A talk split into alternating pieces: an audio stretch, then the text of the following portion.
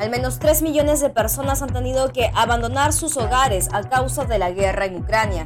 Pese a recibir apoyo de líderes europeos, Volodymyr Zelensky admite que su adhesión a la OTAN es inviable. Periodista rusa realiza un acto heroico para denunciar las presiones del Kremlin. Putin contraataca impidiendo la entrada a Rusia a sus oponentes políticos y el Valle del Cauca en Colombia registra pérdida en productos agrícolas. Esos son los hechos más importantes del martes 15 de marzo del 2022. En la Vuelta al Mundo en 5 Noticias, un podcast de Epicentro TV. Hola, yo soy Clara Elvira Ospina y esto es La Vuelta al Mundo en 5 Noticias. 3 millones de refugiados. En casi tres semanas de guerra ya han salido de Ucrania 3 millones de personas. Vidas destruidas, pasados que quedaron enterrados en ruinas. Un drama que debe conmover al mundo. Unas 29.000 personas salieron este martes de ciudades ucranianas a través de corredores humanitarios acordados con las fuerzas rusas, la mayoría desde el acosado puerto de Mariupol. Desde ese lugar salieron 4.000 automóviles y al final de la tarde ya habían llegado 570 a Zaporilla, a 200 kilómetros al noroeste. Kiev se despertó este martes con una lluvia de bombas.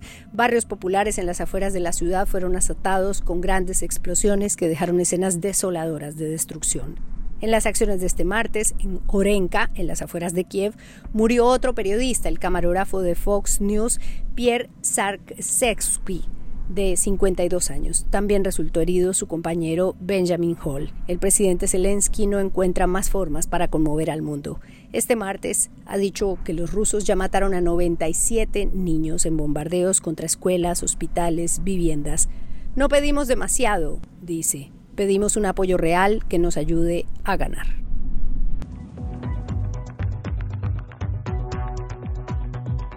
Una visita audaz.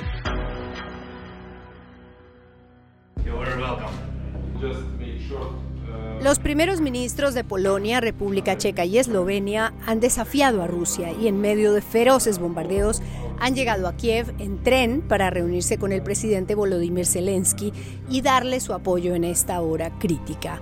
El primer ministro polaco, Mateusz Morawiecki, envió un mensaje de Facebook desde Kiev en el que expresó su deseo de poner fin a la tragedia que vive Ucrania lo antes posible. En la reunión con Zelensky también estuvieron Piet Friala de Chequia y Janes Jansa de Eslovenia. A través de su cuenta de Telegram, Zelensky agradeció conmovido el gesto de los mandatarios.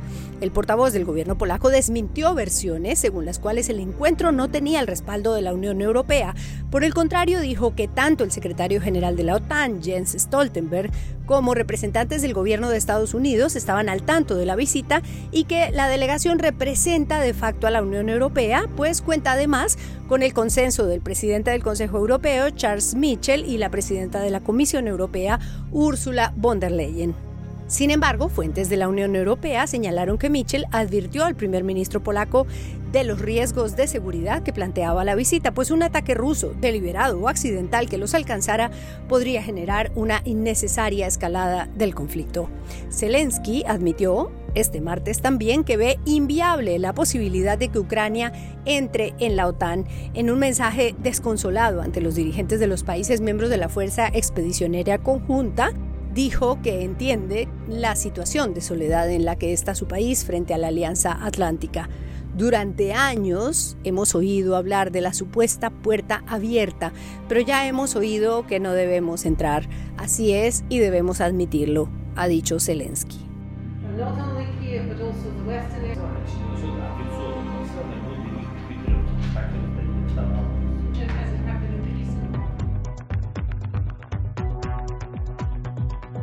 Las sanciones de Putin.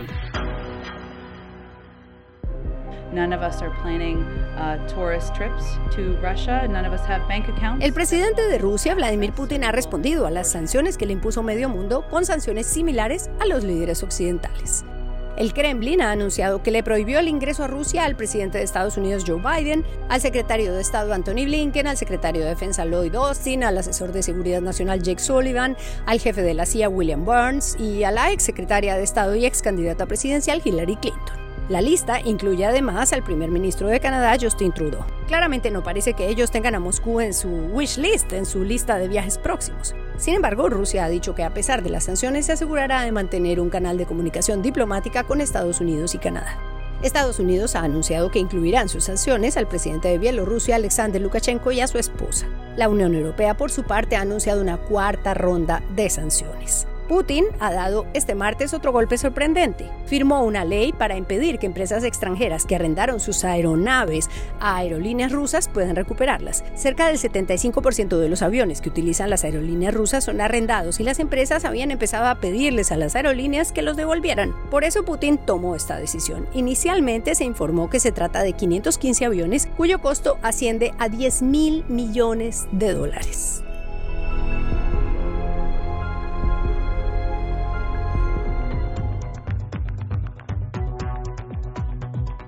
Una periodista arrepentida.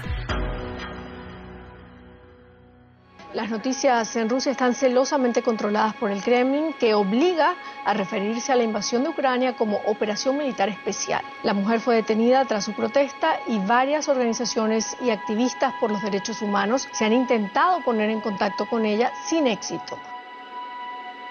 Marina Obsyanikova tiene 42 años, es periodista, nació en Odessa, Ucrania y trabajaba hasta ayer en uno de los noticieros del Canal 1 de la televisión estatal rusa. En la emisión estelar del lunes, ella irrumpió en el set con un cartel que decía No War y continuaba en ruso con un mensaje que decía No crean en la propaganda, aquí les están mintiendo. La imagen fue interrumpida y luego la periodista detenida. Después se conoció un video que ella había publicado en su Instagram en el que se declaraba arrepentida por haber participado en los últimos años en la propaganda del Kremlin. Se lamentó de su silencio en el pasado, en el 2014, por ejemplo, con la invasión a Crimea. En el video, Marina llevaba un collar azul y amarillo, los colores de la bandera de Ucrania.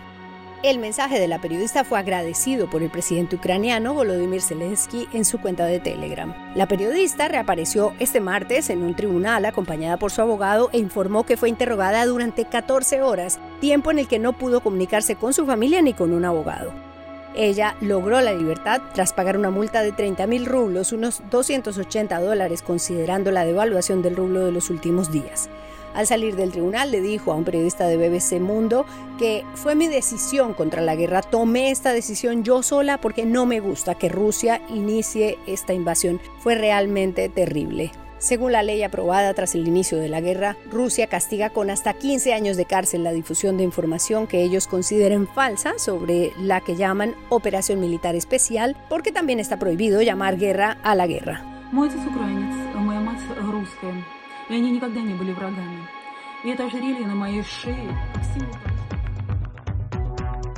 El frijol perdido de los incas está en Colombia. El Centro Internacional para la Agricultura Tropical, erigido en las planicies del Valle del Cauca en el occidente de Colombia, es el último refugio de todas las variedades conocidas de frijol, yuca y forraje tropical del mundo, e incluso resguarda una variedad de frijol que producían los incas y que estaba perdida, y todas las variedades de frijol ucraniano cuya producción está en peligro en este momento por la guerra. El diario El País de España ha hecho un recorrido por este lugar que se convierte en una especie de arca de Noé de todas las variedades de estos productos. El objetivo es resguardar las semillas para protegerlas de eventos catastróficos y por eso cada año el Centro Internacional para la Agricultura Tropical envía copias de seguridad a la bóveda de semillas de Svalbard, el banco de genoplasma universal conocido como el Banco de Semillas del Fin del Mundo, en un archipiélago de Noruega cerca del Polo Norte. En el lugar se almacenan 300.000 bolsas de frijol de 38.000 variedades diferentes en el caso de la yuca, han logrado almacenar, por supuesto con un proceso distinto, in vitro variedades procedentes de 140 países. En los últimos años, dice la FAO, se ha perdido el 75% de la diversidad de productos agrícolas. Eso pone en peligro la seguridad alimentaria del mundo.